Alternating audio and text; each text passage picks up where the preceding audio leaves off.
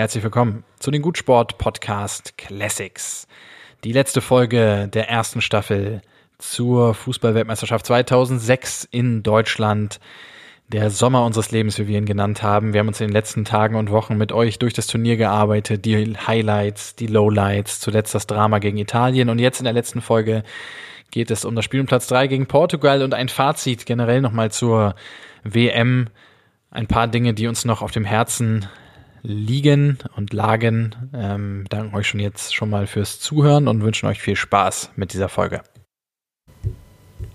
8. Juli, Spiel um Platz 3 in Stuttgart. Ähm, genau, Spiel um Platz 3 normalerweise keine Bedeutung, hier aber natürlich irgendwie eine enorme Bedeutung, weil es für uns nochmal die Möglichkeit gibt, dieses Turnier mit einem Highlight am Ende und einem richtig guten Gefühl daraus zu beenden. Ich war wieder im richtigen Modus drin. Ich habe davor natürlich die ganze Zeit gedacht, ja gut, klar, jetzt verlieren wir das und dann ist das ja alles, dann ist das ja alles richtig scheiße gewesen mit dieser WM. Schön im Pessimismus-Modus wieder drin gewesen, also wieder der richtige, das richtige Mindset, um ja. am Ende erfolgreich zu sein. Ähm, ja, gehen wir kurz durch, munteres Spiel.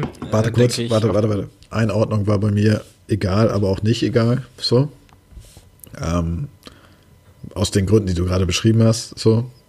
Spiel um Platz 3 braucht eigentlich kein Mensch, aber auf der anderen Seite, man sieht es ja auch im Sommermärchen, wie die Leute vor dem Hotel stehen. Es ging irgendwie doch noch um was. Ja. Und, die, wo hast du es gesehen? Also wie geht man so? Ich war wieder in Hamburg auf dem Heiligen Geistfeld und es war. Ach ja. Weil ich ja, habe das, ja, das ist das einzige andere Spiel, was ich also in Göttingen in der WG geguckt habe, das andere Spiel bei Ecuador gewesen. Also die beiden Spiele, die eigentlich unwichtig waren, einfach dann zu Hause in der WG geguckt. Ja, es war von der Stimmung her fast das beste Spiel so, weil man, man ist halt hingefahren, klar, ich hatte, habe das niemandem erzählt, aber natürlich irgendwie Sorge gehabt, dass das alles noch schief geht, der anderen war es eigentlich allen völlig egal. Ähm, war eine super, super Atmosphäre in Hamburg. Ich weiß noch, ich habe noch irgendwelchen Portugiesen noch Pommes gekauft bei McDonalds als meinen Beitrag zu Die Welt zu Gast bei Freunden. Ich teilweise heute noch für gefeiert. Ähm, und wir waren auch danach, äh, sind wir komplett steil gegangen. Das war wirklich, das war wirklich einer der besten, einer der besten Erlebnisse so. Ähm, Kahn spielt. Nowotny kommt rein für Merte. Lahm spielt zum ersten Mal rechts, fand ich auch ganz spannend, äh, wo er ja später dann auch hin will. Und Marcel Jansen kommt für Arne Friedrich. Jansen dann aber eben auf der Linksverteidigerposition. Im Zentrum kehrt Frings zurück. Neben Kehl, Ballack, irgendwo eine Sehnenverletzung und ich glaube auch ehrlich gesagt keinen Bock mehr. Ja, das wäre ähm, meine Frage gewesen. Hat er wirklich kein, aber also Tut sagt ja, wir haben das Spiel mit der Tut-Kommentar zumindest teilweise gesehen, dass es äh, für Ballack sehr schade ist, weil er jetzt kein Tor mehr schießen kann bei der WM, was ihm ja, ja. angeblich sehr wichtig gewesen wäre. Aber weiß ich nicht. Also, wenn es ein WM-Finale gewesen wäre, hätte er ganz sicher gespielt. Ne? Also, ja, das, das würde ich jetzt nicht in Frage stellen. Ähm, Genau, Schneider und Schweini auf den Außenpositionen. Ansonsten alles wie gehabt. Portugal tritt eigentlich so ziemlich in Bestbesetzung an, außer Figo, der glaube ich auch angeschlagen ist und später noch in die Partie kommt. Ich habe ein paar Highlights nur rausgesucht. 15. Minute Kahn zum ersten Mal in der Partie. Kahn übrigens mit der Kapitänsbinde, eine 1 gegen 1 Situation gegen Pauleta, schmeißt er sich schön vor den Ball, hält ihn. 20. Minute hat Sebastian Kehl kurz gedacht, dass er den Sidan ist, schlägt einen Haken 18 Meter vor dem Tor und lupft den Ball dann aus dem Stand über Ricardo, beziehungsweise äh, Ricardo wird da zu einer Glanztat gezwungen, der den Ball über die Latte lenkt. 25. Minute Podolski, schräg, schräge Freistoßposition vor dem 16er, haut mit voller Wucht den Ball Richtung Tor, Ricardo mit Mühe und Not.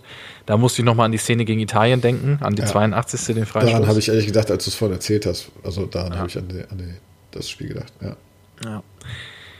Passiert nicht viel mehr, geht so ein bisschen hin und her, dann aber bis zur 56. Minute, wo Schweini dann äh, generell ja das Schweinsteigerspiel, wie man es nennen kann, zieht da von der Außenbahn nach innen und bolzt den Ball aus 25 Metern ziemlich blind eigentlich aufs Tor. Der Ball flattert schön ähm, äh, und Ricardo muss den natürlich halten, Klar. aber ich als selber mal Torwart gewesen weiß, wie, wie scheiße das ist, wenn so ein Flatterball auf dich zukommt. Schweini jubelt kaum, fast ein bisschen trotzig. So, also man merkt irgendwie, dass das hat was mit ihm gemacht, so da gegen Italien draußen zu sein und vielleicht auch in den Tagen zuvor da kritisiert worden zu sein. Ähm, und Ton und Taxis bringt so ein bisschen auf den Punkt, unbeabsichtigt in der Szene, was eigentlich das Problem von Schweinsteiger in dieser Phase ist, weil er sagt, na siehst du, so kann es doch laufen, da zeigt Schweinsteiger endlich mal, dass er sein Potenzial abrufen kann. Und das ist ja genau diese Phase, in die auch viele andere Fußballer reingefallen sind, diese Potenzialfalle, wo einem unterstellt wird, dass man irgendwie was ganz anderes ist, als er eigentlich ist, sondern er war damals ja einfach auch nur ein laufstarker, frecher Spieler mit einem ganz ordentlichen Schuss und so halbwegs gut konnte er dribbeln. So, und aber weil er so jung war, ist halt immer so dieses, ja, da ist noch ganz viel mehr Potenzial und der muss doch dann so, man wartet mhm. auf so mhm. geniale Momente. Und das ist in, in dieser Phase ja dann wirklich auch, bis er dann ins zentrale Mittelfeld wechselt, ähm, so ein bisschen sein Problem gewesen.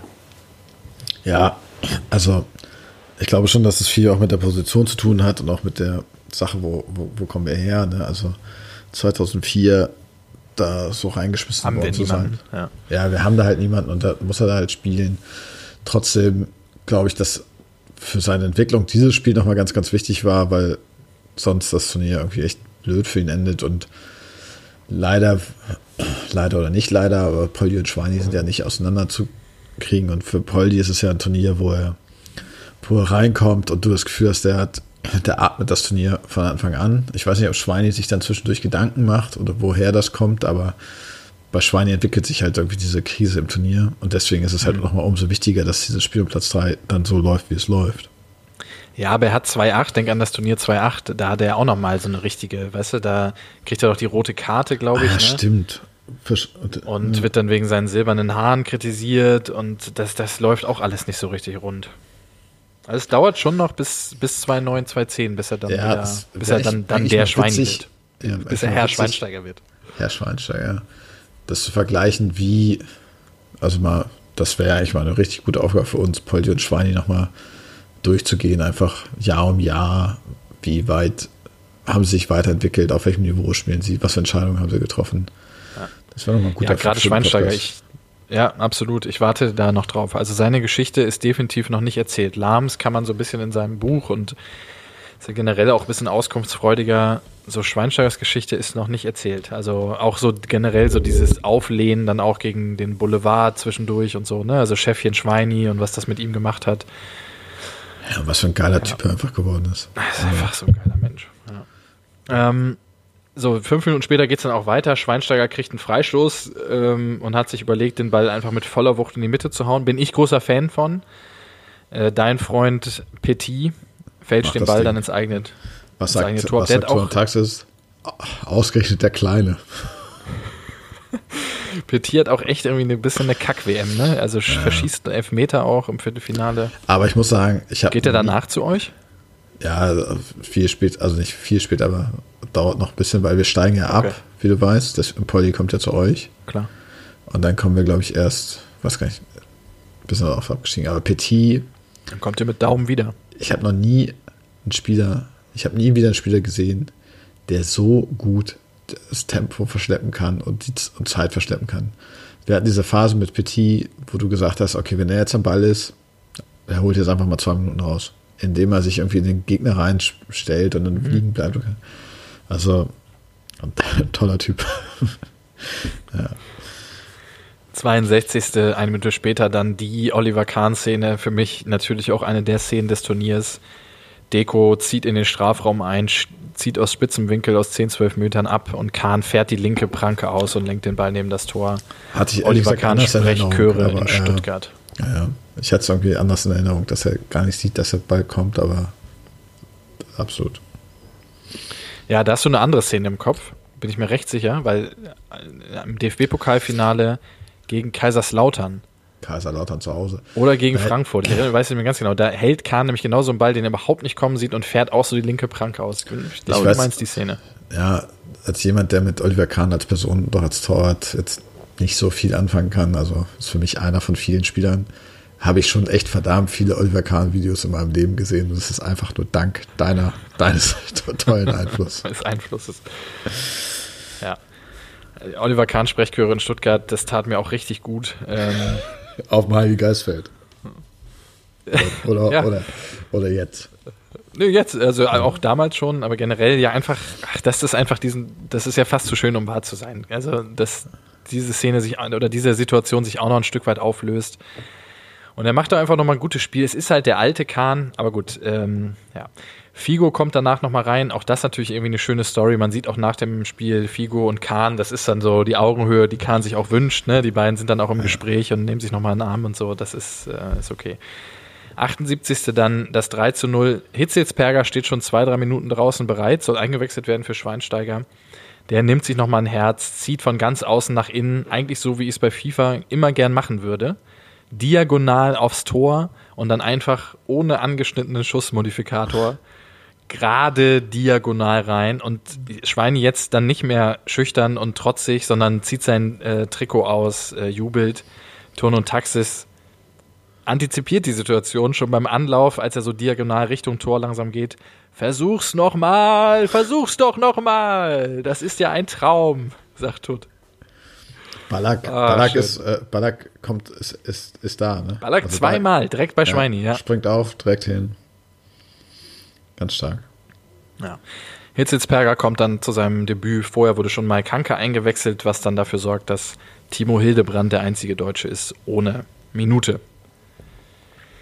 83. hat Ronaldo nochmal einen Freistoß auf 35 Metern, den Kahn nochmal herausragend rausfischt. Er macht dann einen Schritt nach links, weil Ronaldo mit seiner bekannten Schusstechnik, diesem voll mit dem Vollspann über den Ball kloppen, flattert richtig der Ball. Das sind auch noch die alten Bälle gewesen. Äh, Kahn macht einen Schritt nach links erst, faustet ihn auch dann so klug weg, dass der Nachschuss nicht möglich ist. Ja, aber Tono Taxis versteht es nicht, ne?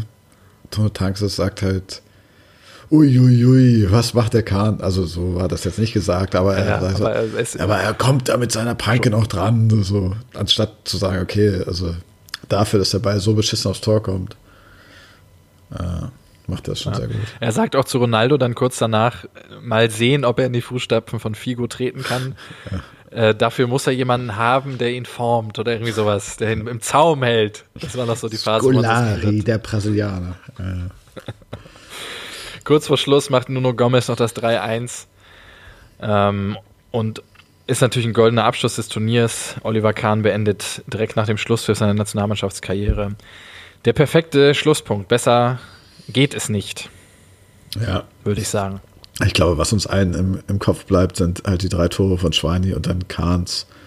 Dass Kahn spielt, aber dann auch einfach, das, wahrscheinlich ist es nur Sommermärchen, aber wie er einfach vor diesem Fernseher sitzt. Also das Einfach nur auf diesen Fernseher starrt. Ja, ist eine merkwürdige Szene im Sommermärchen in der Tat, weil er einerseits guckt er, glaube ich, sich seine Highlights nochmal an oder so und andererseits hört er dann aber auch Klinsmann nochmal drüber reden. Mhm. Wie Klinsmann sagt, wie toll Olli das alles angenommen hat und was das für ein toller Mensch ist. Und ich frage mich wirklich in dem Moment, ob, ob jemand wie Kahn das dann annehmen kann und sagen kann, okay, danke. Oder ob der einfach nur sagt, Alter, ey, du Arschloch. Naja, also weiß nicht, was 2006 war. Mittlerweile glauben wir ja, oder du hast es wahrscheinlich schon länger geglaubt, aber er ist ja einer der, der wenigen, was heißt ich, wenig, wenig ist jetzt falsch, aber er ist ja auf jeden Fall entwicklungsfähig. So. Ja. ja, aber damals ist er ja noch der Spieler und der ja, der, Besessene der, und so weiter. Aber ich meine, er macht die WM mit, der spielt das Spiel der, er, und er, er ist auch heiß, das Spiel, weil man sieht es halt auch, wie er seine Mitspieler anfeuert und der will das Ding gewinnen und äh, Tuan Taxis sagt natürlich, er will es unbedingt zu Null gewinnen und das, das ist ein Drama, als dass er ein Gegentor gekriegt hat, aber ich glaube, ja. so sieht er es nicht, er wollte es auf jeden Fall gewinnen. Ich habe mir nur eine andere Sache noch aufgeschrieben, du hast es vorhin schon bei vitalen gesprochen, auch hier wird nochmal deutlich, dass wir in einer, anderen, in einer anderen Zeit leben, jetzt weil es jetzt ein Videobeweis gibt, ganz am Anfang klares Handspiel für Portugal im 16er, muss eigentlich Elfmeter geben, wäre heute eine ganz klare Geschichte, aber mhm. das war halt eine andere Zeit. So. Ich habe die Kategorien nicht ausgefüllt von dem Spiel. Ich weiß nicht, ob du es gemacht hast. Nee, habe ich auch nicht gemacht. Das ja. ist Spiel Platz 3, machen wir es nicht. Ja. Ich glaube, jetzt bei diesem VRR wird das so ein bisschen so wie bei wie mit der Rückpassregel, ne? Also die haben wir ja noch so halb mitgekriegt, aber wenn du heute so Spiele guckst, wo der Torwart den Ball aufnehmen kann, denkst du halt wirklich so, ob die nicht ganz dicht sind. Und ich glaube, in, in 30 Jahren oder 20 schon, Jahren, wenn man. Es gab ja so eine Zeit, wo man selber gespielt hat, also mit Freunden, war immer mit Rückpass. Also ist mit Rückpass? So. Naja, aber die Frage wird schon noch gestellt, ja. ja aber also, also jetzt nicht mehr, aber damals. Ja, ja, bei uns, aber nicht mehr bei den, bei den, bei den, bei den jungen Menschen. Nee, das glaube ich auch nicht. So, dann machen wir das Finale noch kurz. Ich muss sagen, 9. Juli in Berlin, es war mir wirklich egal. Ich habe es natürlich geguckt, aber ja, Ich konnte mich nicht davon lösen, dass eigentlich wieder hätten stehen sollen und ich habe es selten so gleichgültig ein Finale verfolgt. Ich weiß nicht, wie es bei dir war. Ernsthaft? Also ich erinnere mich, dass ich mega für Frankreich war, weil also trotz meinem meiner meinem Bewältigungstrip da nach München hatte ich ja immer das Gefühl, dass die Italiener uns die Wärme weggenommen haben. Also ich wollte auf jeden Fall, dass Frankreich gewinnt. Ich war übrigens in Berlin, aber natürlich, aber dazu dann gleich mehr. Mach erstmal das Spiel. Italien mit der gleichen Aufstellung wie gegen uns, auch Frankreich genau wie im Halbfinale. Ähm, erstmals seit 1978 gab es wieder ein Finale, in dem weder Brasilien noch Deutschland standen. Erstmals seit 82 wieder ein Finale, in dem sich zwei europäische Mannschaften gegenüberstanden. Und nach 94 das zweite Mal in der WM-Geschichte, dass ein Weltmeistertitel durch ein Elfmeterschießen entschieden wurde. Mir ist, äh, ich habe jetzt nicht das ganze Spiel natürlich geschaut, aber die, die Highlights mir nochmal auffallen, was für ein abgefahrenes Spiel Marco Materazzi hatte. Also das ja. ist ja völlig irre. Das kannst du ja, das hast du ja normalerweise in deinem ganzen Leben nicht.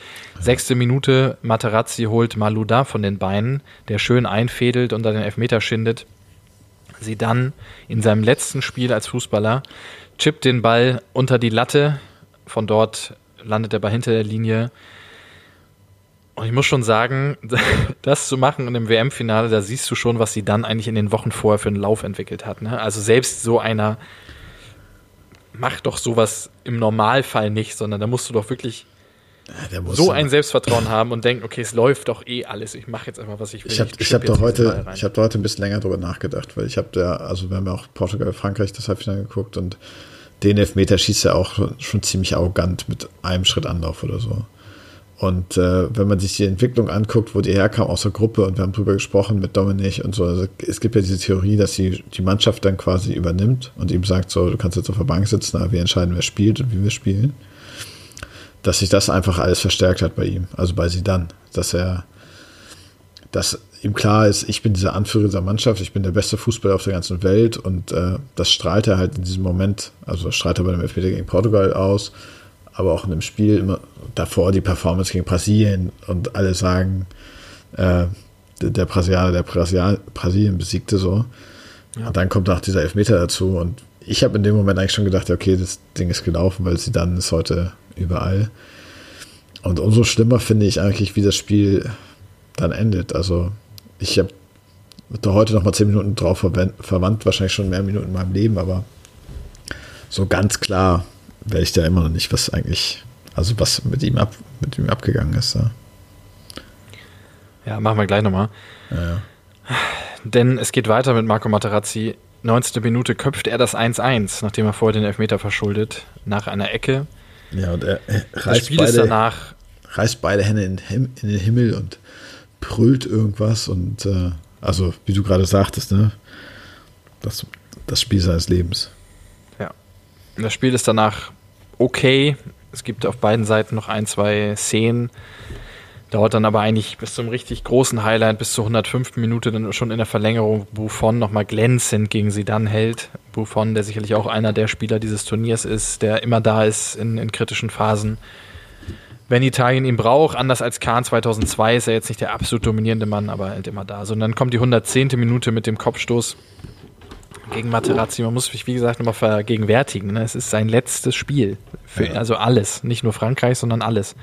Ein, das Ende einer der wichtigsten Fußballkarrieren der letzten 30 Jahre endet Aber mit so einem macht man das? Kopfstoß. Ich habe auch ein bisschen. Ich habe ich habe mir auch noch ein bisschen schlau gemacht, wie es zu dieser Szene kam. Ähm, generell Zidane ist der einzige Spieler neben Rigobert Song, der in zwei Weltmeisterschaften rot gesehen hat. Ähm, sie dann sagt später, also oder generell sie dann einige rote Karten in seiner Karriere bekommen, insgesamt 14. Er sagt später zwölf davon hat er aufgrund von Provokationen bekommen. Also da sieht man ganz klar, das ist sein Weak Spot. Er sagt auch in 2010, he would rather die than apologize to, äh, zu Materazzi. Ähm, es muss ja wohl so gewesen sein, dass sie dann und er sich da, so, sie dann und Materazzi sich ein Wortgefecht geliefert haben. Materazzi sowas sagte wie, deine Schwester wäre mir lieber. Äh, womöglich hat er vorher gesagt, was weiß ich, fuck you oder keine Ahnung. Und sie dann hat sich dann zu dieser Situation hinreißen lassen, was ja auch besonders war. Ich habe mich noch mit dem Schiedsrichter beschäftigt, weil der Schiedsrichter Elisonde, der dieses Finale pfeift, hat die Szene ja nicht gesehen. Nee. Und auch seine beiden Assistenten haben die Szene nicht gesehen. Ach so, der Einzige, dachte, der dann eingreift, ist der vierte Offizielle, der damals, glaube ich, offiziell das noch gar nicht durfte, der aber rüberfunkt zu Elisonde, Kopfstoß, Sidan Materazzi. Und Elisonde, der natürlich, muss ja mal reinziehen, wenn, wenn er diese Szene falsch entscheidet, wenn er zum Beispiel jetzt das einfach laufen lässt, weil er es nicht gesehen hat, dann wird da ja ein Leben lang drüber geredet. Er ist so schlau, dass er in der Szene, nachdem er die Info vom vierten Offiziellen bekommt, geht er raus zum Assistenten, von dem er weiß, dass er nichts gesehen hat, weil er es ihm schon gesagt hat, aber einfach nur, um für das Stadion zu sellen, zu verkaufen, dass er jetzt sich gerade nochmal mit jemandem beraten hat und gibt ihm danach erst die rote Karte. Krass. Ist das der Hammer oder was? ja, das ist der Hammer. Wie hast du das rausgearbeitet? Ähm, ich habe mich gefragt, wie die Stimmung in Frankreich danach war, weil ich, hatte, ich bin davon ausgegangen, dass man ihm viele Vorwürfe gemacht hat. Ist absolut nicht so. Er ist am Tag danach, ist die Mannschaft auf dem Place de la Concorde empfangen worden. Sie dann ist gefeiert worden mit Sprechchören. Und der Präsident Jacques Chirac sagte in damals. Ja. und fasste damals äh, sozusagen die Stimmung in die richtigen Worte. Und das war die, die Stimmung, die, die in Frankreich vorherrschte. The match you played last night was full of talent and professionalism. I know that you are sad and disappointed, but what I want to tell you is that the whole country is extremely proud of you. You have honored the country with your exceptional qualities and your fantastic fighting spirit, which was your strange and difficult times, but also in winning times. Sagt er auf dem Place de la Concorde vor 100.000 Menschen oder wie viel auch immer. Äh, Umfragen haben auch in Frankreich gezeigt, dass 70 Prozent das nachvollziehen konnten, was sich dann gemacht hat. Sie dann bekommt am Tag, des fin am Tag nach dem Finale übrigens noch den goldenen Ball als Spieler des Turniers. Auch schön, ne? Die, Ja. die Wahl hat wahrscheinlich vorher stattgefunden. Wer war Ja, absurd, absurd, absurd, absurd. Wer war, Tor Bitte? Tor wer war Torschützenkönig des Turniers? Miroslav Klose. Ja, hatte ich auch verdrängt. Fünf Tore vor Crespo drei. Bei der Wahl des goldenen Balls Sidan, auch- also des besten Spielers, Sidan auf eins, Cannavaro auf zwei, Pirlo Er auf hat das drei. also erst zweimal Torschützenkönig geworden bei der WM. 2-2 auch? Ja, ich meine, der hat da acht Tore geschossen. Oder? was? Nee, 2-2 hat Ronaldo 8 und Klose 5. Ach so, okay. Und in Südafrika hat Thomas Müller das geholt. Da, ja. Zusammen mit David Villa und da waren die zu dritt. Aber Thomas Müller hat Schneider. irgendwie. Ja. Okay. Ja, genau, das war die Geschichte dieses, dieser roten Karte. Elfmeterschießen, dann am Ende Trezeguet verschießt, das kann man sich auch nochmal angucken, weil das ist auch wirklich ein absurd vergebener Elfmeter. Er schießt wirklich an die Unterkante der Latte. Ja. Der Ball geht von da auf die Linie und dann raus. Alle Italiener treffen, inklusive Materazzi, der natürlich auch noch einen Elfmeter schießt. Und Gotti Grosso macht am Ende den entscheidenden Elfmeter und schießt Italien damit zum Weltmeister in Deutschland. Sorry, dass ich jetzt ablenke, aber ich habe das, ich habe das gerade nochmal nachgeguckt. Wegen 2010 jetzt. Äh, da haben vier Spieler fünf Tore geschossen. 2002. 2010. Weißt du noch, wer das war? Mhm. Ja. Müller, Via, äh, habe ich doch gerade gesagt, äh, Schneider, Mhm. also Snyder. Boah, der vierte.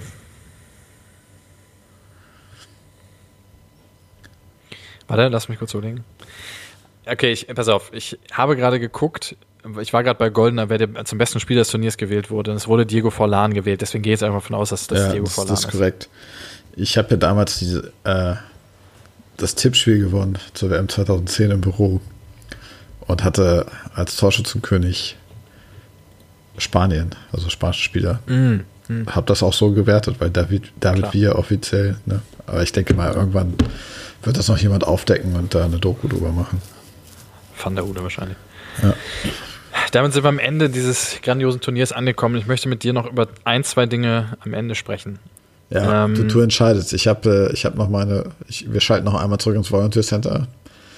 Das können wir gerne jetzt machen, oder ich kann es ja, Ja, als mach. Schmankerl zum Ende aufheben, was einfach ein schöner Abschluss wäre, aber ich weiß nicht, was du vorhast mit deinen ein, zwei Gedanken. Ja, komm, da ich machen wir erstmal nochmal den Haken dran. Ich möchte gerne mit dir aber nochmal über Jürgen Klinsmann sprechen. Ähm, ich habe nochmal viel über ihn so nachgedacht, auch nachdem ich jetzt die Spiele nochmal verfolgt habe, als ich ihn so an der Seitenlinie gesehen habe und so weiter. Es ist ja quasi Common Sense in Deutschland, dass Jürgen Klinsmann irgendwo so der Projektleiter war, aber in Wahrheit halt Jogi Löw die Arbeit gemacht hat und eigentlich auch schon vor Hertha und auch schon fast schon vor der, seiner Zeit in München oder vor allem vor seiner Zeit jetzt bei Hertha, wo er endgültig so ein bisschen zu einer Lachnummer wurde, das muss man ja leider so bitter sagen. Dass es halt auch ein bisschen immer als Argument so gegen ihn verwendet wurde, so dieses, naja, naja, also Löw hat ja die Arbeit gemacht. Und ich finde das, ich habe da wirklich lange nochmal drüber nachgedacht, ich habe lange auch diese Meinung vertreten. Ich halte es, und da bleibe ich auch dabei, ähm, ist für einen der, der schwersten Fehler von Klinsmann damals in München, dass er sich keinen starken Co-Trainer an die Seite geholt hat. Deswegen will ich Löws Anteil daran überhaupt nicht schmälern. Aber er hat ihn eben halt auch ausgesucht. Ja, so. absolut. Und damit fängt es ja an. Ich finde es im Nachhinein fast ein bisschen unfair, diese Betrachtung, weil natürlich ist es nicht Joachim Löw, der den, der den kompletten DFB herausfordert, der komplett die Strukturen in Frage stellt, der sowohl was Spielphilosophie, was die möglicherweise sicherlich gemeinsam entwickelt wurde, aber es ist doch auch scheißegal.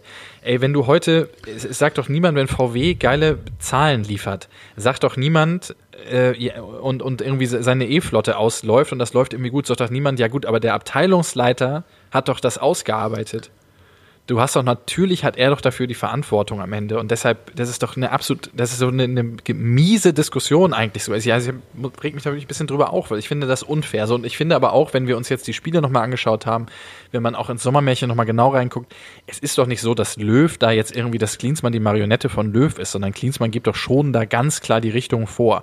Wenn wenn wenn Auswechslungen sind dann siehst du immer wie Löw wie ein Assistent ja wie ein Referent zu Klinsmann hinkommt, sich bespricht, dann wieder weggeht und du merkst halt aber, Klinsmann callt natürlich die Shots. So, und deshalb finde ich schon, dass man jetzt so in der, in der Nachbetrachtung das, glaube ich, schon nochmal anders angehen sollte. Es ist schon Klinsmanns Projekt, es ist Klinsmanns Erfolg und ich finde, dass nur weil, weil Löw vielleicht derjenige ist, der dann auch im Detail mit der Defensive die Abstände abspricht und so weiter, kann, muss man dann nichts von zurücknehmen von, von, seiner, von seiner Leistung und seiner, seinen Verdiensten in dem Moment. Absolut. Rennst dir offene Türen ein. Kann ich so unterschreiben. Ich, ja, ich hätte, also, ich hätte es jetzt auch nicht so extrem gesehen wie du, weil ich glaube, also klar gab es diese Diskussion oder dieses, die Geschichte erzählt man sich jetzt natürlich, wo man 2014 auch Weltmeister geworden ist mit Jogi Löw, aber wenn du dich erinnerst, als Klinsmann gesagt hat, er macht nicht weiter, war es ja auch nochmal eine Debatte, ob man das Löw überhaupt zutraut und so. Also ich glaube, der Stand 2006 war schon, ohne Klinsmann wäre alles nicht möglich gewesen. Das gilt nicht nur für Löw, das gilt auch für Bierhoff, das gilt für das ganze Projekt. So, also ja, es war damals, auch für die Veränderung im deutschen Fußball. Also muss ja, es ja, das, größer ja, das wollte ich gerade sagen. Ja, ja, also Klinsmann, und ich, der hat es ja in den USA auch nochmal geschafft. Das ist so eine andere Ebene so. Aber die haben den ja auch genau dafür reingeholt und das war ja auch nicht unerfolgreich. Und ganz ehrlich glaube ich auch, dass Cleansy sich dem bewusst ist, dass er der Projektleiter ist und nicht derjenige ist, der jetzt sagt, ja gut, vielleicht müssen wir überlegen, ob 3-5-2 umzustellen, weil mit 4-4-2 quasi nicht so. Also er versteht das schon, aber er, er, er weiß ja, dass er die Leute braucht um sich herum. Und, ähm, und es wird im Sommermärchen sehr offensichtlich, aber auch wenn du dir die Spiele anguckst und siehst, wie die Reaktionen der Seitenlinie sind und die Ansprache vor der Kabine, also Yoki ist ja auch ganz zufrieden, dass er der zweite Mann ist und dass er ja. irgendwie Taktiktafel machen kann. Also ich glaube, da sind noch ein paar Gespräche geführt worden, um zu sagen, Yogi, übernimm das jetzt so. Also 2008 war Yogi Löw auch nicht der Yogi Löw, der 2014 war. Ne? Also die Souveränität ja.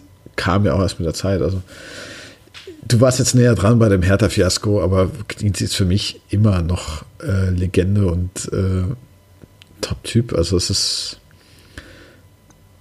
er ist halt genau, er hat halt, was er nicht nachgewiesen hat, ist, dass er das, dass er das, das, was er kann, nämlich so ein Projekt leiten, managen, Dinge äh, aufbrechen ähm, mit unkonventionellen Ideen oder auch mit der Bereitschaft, sich eben auch ja, die Augen offen zu halten. Ja, vieles von dem, was er gemacht hat, kommt ja auch teilweise aus anderen Sportarten und so weiter. Was er nicht nachgewiesen hat bisher, ist, dass er es halt Woche für Woche hinkriegt. So, weil ich glaube eine. schon, dass die Abnutzungsentscheidungen schon sehr hoch sind.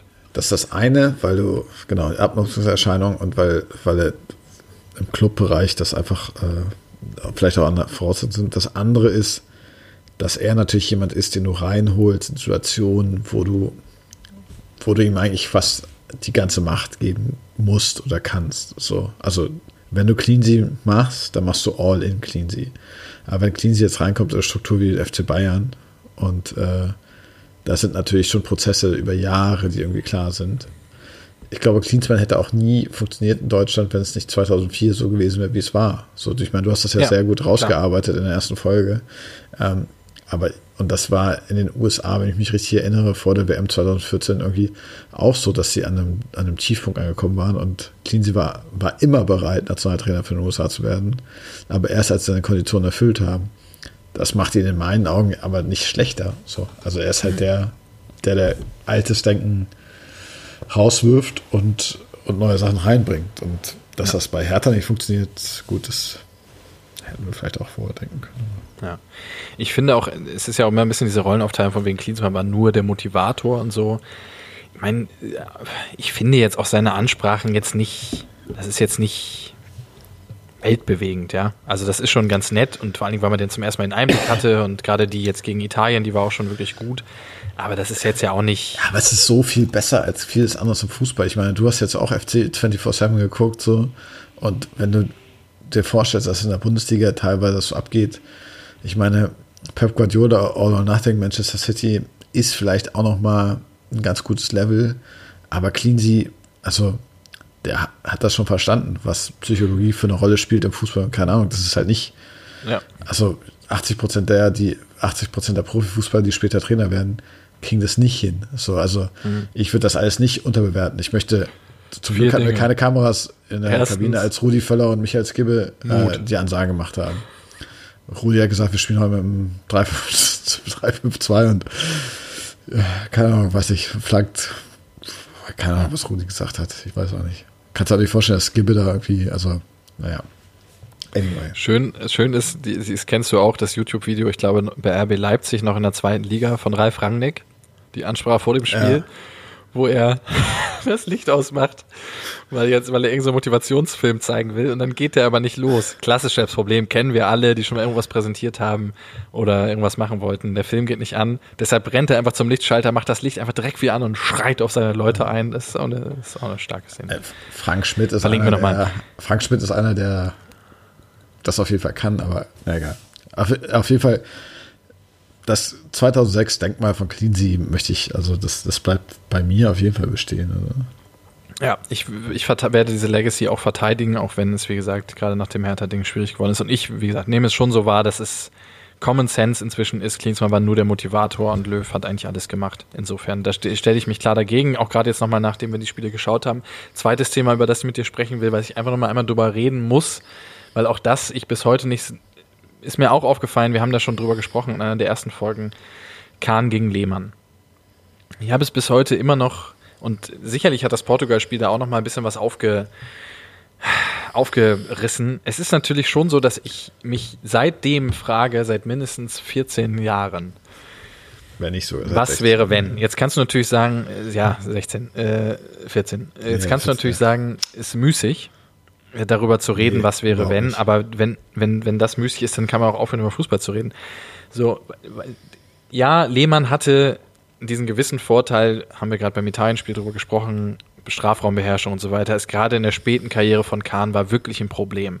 Also es hat bei ihm so ein bisschen die Sprungkraft aus meiner Sicht nachgelassen ähm, was dafür gesorgt hat, dass er gerade bei Flanken wirklich unsicher wurde ähm, in, im Spätherbst seiner Karriere. Und da befinden wir uns ja jetzt gerade im Jahr 2005, 2006. Er war definitiv auch niemand, dem du vertrauen konntest, wenn du mit der Viererkette relativ hoch verteidigen willst es gibt, wenn du Kahn-Highlight-Filme guckst, dann, dann sind da manchmal so Szenen drin, wie halt wie so ein wildes Tier aus dem Tor rausrennt und 20 Meter vor dem Tor den Ball abgrätscht. Aber das ist ja nicht das, was du willst, sondern du willst ja jemanden haben, der souverän da agiert. Nichtsdestotrotz ist er halt derjenige, dem ich zutrauen würde, und ich muss es jetzt einmal sagen, so einen Ball wie von Fabio Grosso einfach um den Pfosten zu lenken. Und deshalb hadere ich da schon echt ganz schön mit oder habe da echt ganz schön dran zu knabbern, ob es nicht doch die richtige Entscheidung gewesen wäre, einfach auf Kahn zu setzen. Ja, er ist, er ist nicht mehr der Kahn von 2002, ähm, aber auch in der Saison, ich habe mir viel jetzt auch nochmal angeschaut aus der Saison 2005, 2006 an, an Kahn-Szenen er ist auf der Linie einfach der bessere Torwart und ich, wenn du jemanden brauchst, der dir den im entscheidenden Spiel in ein, zwei Szenen einen Unterschied machen will, glaube ich, dass er es hätte sein können. So, deshalb hadere ich da schon echt nach wie vor mit. Ich kann das gut nachvollziehen und ich muss ehrlich sagen, dass unser Projekt jetzt mich da so ein bisschen mehr hingeführt hat, weil ich hatte ja am Anfang gesagt, dass ich eher, nicht, nicht eher, ich war ganz klar im Lehmann-Kader, vielleicht auch so ein bisschen, äh, Lehmann-Kader, im Lehmann-Camp, vielleicht auch so ein bisschen, weil ich einfach wollte, dass alles, was Cleansea entscheidet, richtig ist, so, weil mhm. all in Cleansea. Und ich habe dir erzählt aus der Situation im äh, Metronom, wo dann die Entscheidung kam und ich habe mich sehr gefreut darüber, dass das so entschieden wurde, weil, wo ich ja mit, also Kahn konnte man hassen, so irgendwie, wenn man kein Bayern-Fan ist, aber mit Lehmann passt ja, fängt man ja nichts an, so. Ähm, und von daher hatte ich bis jetzt immer das Gefühl, das war die richtige Entscheidung. Aber ich habe es vorhin schon mal angedeutet, ich habe das Gefühl, dass eigentlich nur Argentinien und Italien wirklich auch 100% drin war, so. Ja, und, klar, ähm, wenn du natürlich guckst, er ist vorher nicht wirklich gefordert, er hält im, ja. Viertelfinale zwei Elfmeter und gegen Italien spielt er ordentlich bis gut. Ja, okay. Ja, aber. Trotzdem. Genau.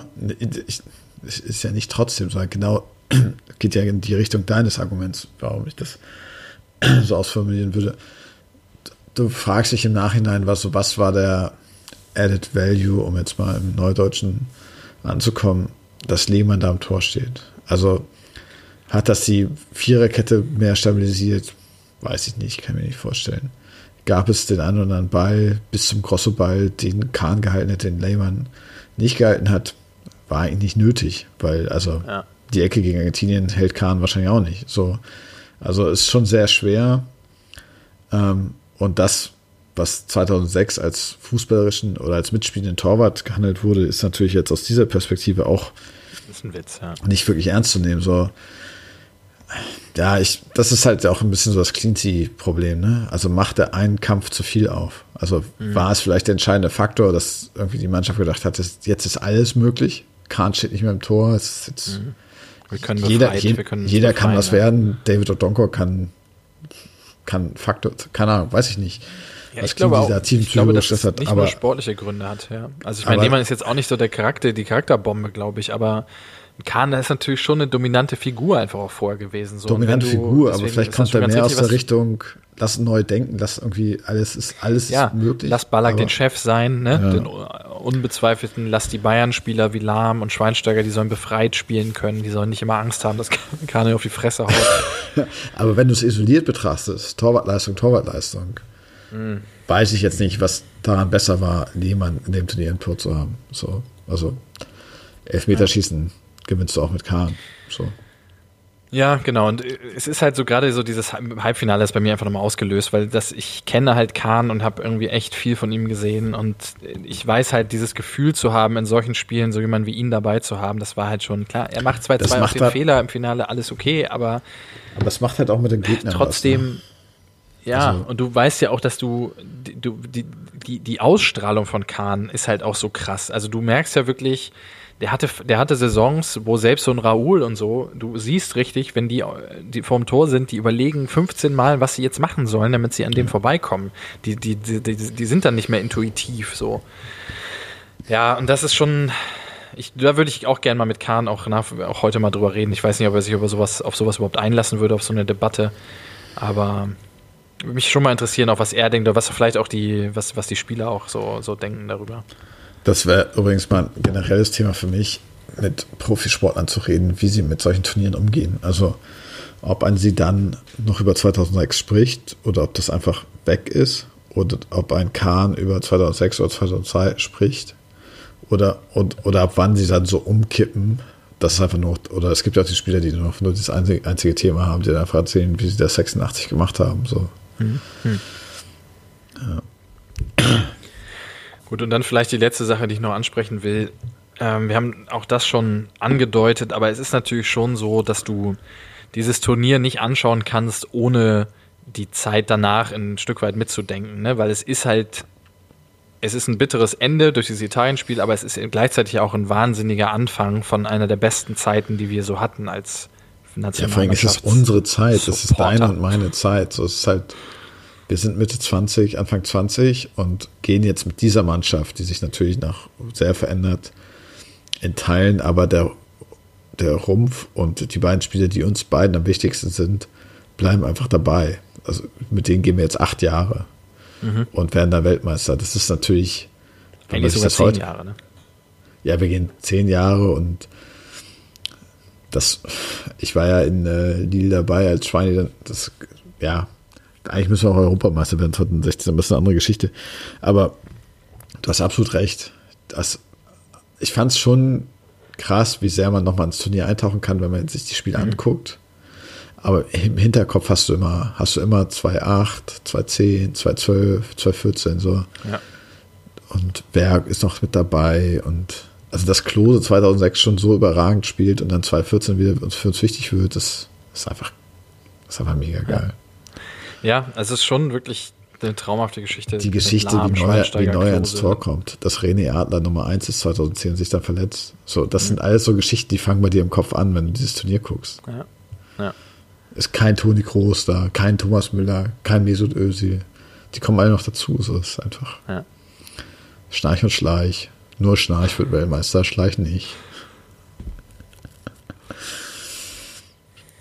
Ja, ist schon wirklich, ähm, ja, ist schon wirklich eine, eine, gute, eine wirklich richtig gute Zeit, ähm, wo man natürlich auch immer ein bisschen wehmütig wird, wird man sowieso bei dem Turnier schon, aber natürlich auch für die Zeit danach, weil man sich so fragt, okay, kommt es nochmal wieder? Ist man nochmal so gleichzeitig so involviert? Wahrscheinlich nicht, ist auch okay. Ähm, aber trotzdem, äh, ich bin auch gerade jetzt so in dieser Corona-Zeit, wo man eh ohne Sport und so weiter, ich bin halt auch richtig heiß drauf, dass wir wieder eine richtig gute Nationalmannschaft haben mit Charakteren, über die, über die ich mich freue, mit Leuten, die wirklich richtig einkaufen in die Sache. Ne? Also es gibt ja Ansätze, ja. So ein Joshua Kimmich begeistert mich jetzt nicht genauso wie Schweinsteiger, aber es geht natürlich schon in die Richtung. So. Also es aber lass uns doch schon da verabreden, dass wenn äh, die Olympischen Spiele nach Deutschland kommen oder was auch immer, und wir dann beide äh, Rentner sind, dass wir uns dann einfach als Volunteers melden, weil mir fällt gerade ein. Ja, das ist Fakt. Das, ich habe mir das gerade so vorgestellt, mir fällt gerade ein, wir hatten Hannover auch mehrere Rentner als Volunteers, auch mehr gut und einen, ehemaligen Polizisten, der uns, also Gunnar, Alex und mir immer gesagt hat, der weiß, er weiß ganz genau, wie man, wie man das macht mit den, mit unseren ausländischen Freunden, die er, ne? Der hat dann einfach immer besonders laut und langsam mit denen Deutsch gesprochen. und meine mexikanische Freundin konnte natürlich, ja, konnte natürlich sehr gut Deutsch. Hat gesagt, ja, danke dir. Das machen wir dann auch. Wir danke, auch, Werner. Danke, Werner. Wir sind dann auch die, wir sind dann die beiden Werners, die sagen, ja, nee, 2006 haben wir es anders gemacht, aber klar, wenn ihr das so machen wollt, dann. Naja, es läuft natürlich wissen. so, dass, dass ich dir einfach sage, irgendwas sage und du kannst dann in vier Sprachen das übersetzen. Das ist ja kein Problem. Ja, muito, muito bem, ja. Ja. Wir sind dann, wir hatten auch viele Fahrer, aber ja, wir werden schon eine Rolle finden. Auf jeden Fall. Gut. Sehr persönliche ähm, Staffel für uns beide und äh, deshalb enden wir jetzt auch noch mit einer äh, Volunteer-Story von dir. Ja, wir schalten noch einmal zurück ins Volunteer Center, Steffen, wenn dir das nichts ausmacht. Ja. Äh. natürlich kommt natürlich, natürlich kommt das Finale noch äh, am Ende dieser Volunteer-Zeit. Ich hatte ja gesagt, drittes Spiel gucke ich in Göttingen. Ich weiß ehrlich, ehrlich gesagt gar nicht mal, wie ich nach Berlin komme, aber es ist natürlich nach wie vor so, dass wir unsere Volontierausweise haben und sagen, hier, sorry, wir müssen ganz dringend nach Berlin. Wenn wir nicht nach Berlin kommen, dann, äh, dann findet das Finale heute Abend nicht statt, weil äh, ja. ohne Gunnar, Alex und Eike läuft da gar wir nichts. Haben die, wir haben die Karten für den Schiri dabei. Ja. genau, genau. Na, dem Motto treffen wir uns irgendwie äh, und das, ich möchte auch gerne, dass du das visualisierst, wo wir sind, weil es natürlich auch ein Raum ist, der für uns beide persönlich auch in den Jahren danach sehr viel äh, Bedeutung erlangt. Wir kommen also am Hauptbahnhof in Berlin an. Ich weiß nicht mehr genau, wie es jetzt weitergeht, aber auf jeden Fall gehen wir Richtung Fernmeile. Das ist natürlich schon gerammelt voll, weil die Mannschaft verabschiedet sich. Ne? Also ist ja nicht nur Finale an dem Tag, sondern die Mannschaft verabschiedet sich am äh, Brandenburger Tor. Mhm. Und äh, ja, wir kommen einfach nicht auf die Fernmeile. Aber wir haben ja Alex und Gunnar und vor allen Dingen Gunnar und sagen, äh, gesagt, ja, das ist Quatsch. Wir müssen hinters Tor. Wir müssen hinters Brandenburger Tor. Mhm. also gehen wir durch, äh, gehen, äh, was ist das, die Straße an unserem alten Büro vorbei und biegen halt so um und dann Höhe Adlon, ne? Also da, wo die mhm. S-Bahn, wo Starbucks heutzutage ist, okay. ist halt abgesperrt mit Polizei. Aber Gunnar vorneweg Entschuldigung, aber es ist mega dringend. Wir müssen hier super schnell rein. Wir sind eingeteilt hinterm Tor. Wir müssen da für irgendwas sorgen. Keine Ahnung. Ich glaube, er hat uns vorher noch gesagt, ihr haltet einfach die Klappe, ich erzähle was. Die Polizisten, Polizisten natürlich mega überfordert, weil natürlich sehr Millionen von Menschen auf der Straße und wir halten denen einfach unsere Ausweise in die, in die Hand, wo natürlich klar draufsteht, dass, dass wir aus Hannover kommen, aber alles mit Kürzeln, wissen die natürlich in dem Moment mhm. nicht. Klar. Aber Gunnar macht halt das, was er kann und der Chefpolizist sagt nur, alles klar, aber guckt, guckt ihn, guckt ihn ins Gesicht, dass das auch wirklich die sind vom Ausweis. Ja, natürlich kein Ding. Also Alex, Gunnar und ich äh, rein. Ja. Gehen natürlich rein. So, also wir hinterm, hinterm Tor, äh, Mannschaft noch nicht da und so, so ausgewählte Gäste, Journalisten, keine Ahnung. Und äh, weiß nicht, maximal 50 Leute hinterm Tor, vielleicht 100. Äh, dann kommt, kommt der Bus, ne? Mit der Mannschaft. Und äh, ich mhm. bin sowieso schon auf Wolke 94, ey. Die Mannschaft, ne? Also, du, du hast es ja jetzt so schön in unseren Folgen hergeleitet, was diese Mannschaft für uns damals bedeutet hat, was sie mit uns gemacht hat mein Poldi, dein Schweini, aber alle sitzen da und äh, steigen aus dem Bus, aber keine Chance, kommst halt nicht ran, ne? werden direkt äh, auf die Bühne geleitet. Und wir, wir sind dann hinterm, äh, hinterm Brandenburger Tor. Also ganz Deutschland feiert mit der Mannschaft vor dem Brandenburger Tor im Fernsehen äh, und wir stehen halt dahinter. So. Aber es gibt so ein Bitburger Zelt. Und ich weiß nicht, ob du dich daran erinnerst, unsere Jungs haben auf der Bühne so sehr große Bitburger Gläser. So 5-Liter-Gläser mhm. oder so, ne? Wir natürlich, Alex Gunnar, keine Ahnung. Ja, komm, ein, eins kannst du auch hier lassen, ne? So, okay, alles klar, Jungs, aber ich brauche die Gläser zurück. Also, was machen wir, während die da ihr, äh, sich abfeiern, trinken wir halt das Bitburger. Endet natürlich schlecht, wenn einen dieser Gläser zu Bruch geht, aufgrund des Pegels auch. Ähm, der Bitburger tut natürlich ah, total sauer und äh, kriegt kein Bier mehr. Aber die eigentliche Geschichte ist, dass Money, der Busfahrer, wie auch immer hieß, den Bus am Adlon parkt. Also du kennst den äh, Pariser Platz, ist natürlich ein Weg vom Brandenburger Tor zurück zum Bus. Das heißt, die Mannschaft kommt raus und wir treffen sie alle. Ne? Also es mhm. ist auch auf der DVD, die ich sehr gerne zeige. Und ich meine, ich bin, was haben wir gesagt, 24, 25. Poldi ist die Erscheinung meines Lebens. Ich war beim ersten Tor in Rostock dabei und bin aufgeregt wie so ein Konfirmand, ey. Also es ist halt so, es bildet sich so eine Traube, aber eigentlich kannst du mit, also eigentlich laufen alle an dir vorbei, so ein paar bisschen mehr abseits, aber die müssen halt 200 Meter zurücklegen bis zum Bus, ne? Hm. Und dann steht er vor mir. Ich weiß nicht mehr, leider nicht mehr ganz genau, was ich gesagt habe. Ich glaube, wahrscheinlich hat er irgendwas gebrüllt. Ey, Polly! Oder Polly, Junge! Oder keine Ahnung guckt mich nur entgeistert an. Ich halte meine Hand hin zum High Five oder, und er schlägt ein. Ne? Und nach dem Sommer, nach den Emotionen, nach dem, was Poldi auch in dem Turnier für, für uns, für Deutschland bedeutet hat, für mich bedeutet hat, mein FC-Spieler, keine Ahnung. Ich war so, ich hatte so ein Herzrasen, das kannst du dir nicht vorstellen. Ich war echt so, ich war so aufgedreht, ich habe erstmal weiß gar nicht, damals gab es ja kein WhatsApp, aber 1000 SMS verschickt und äh, wir waren so, die Jungs, Eike, kommst du klar? Poldi hat mich erkannt.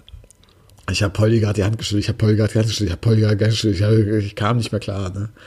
Äh, es war einfach Emotionen pur. Und, äh, und ich, ich schließe die Geschichte ab mit, ähm, mit folgender, folgender Sache. Wir hatten natürlich dann die 105 Liter Gläser oder 3 Liter Gläser Bitburger getrunken, aber in dem Zelt gab es halt auch keine Toilette. Und dann, ich weiß nicht, ob du, warst du jemals auf so einem politischen Empfang im äh, Commerzbank-Gebäude da? Ja, ja. Ja.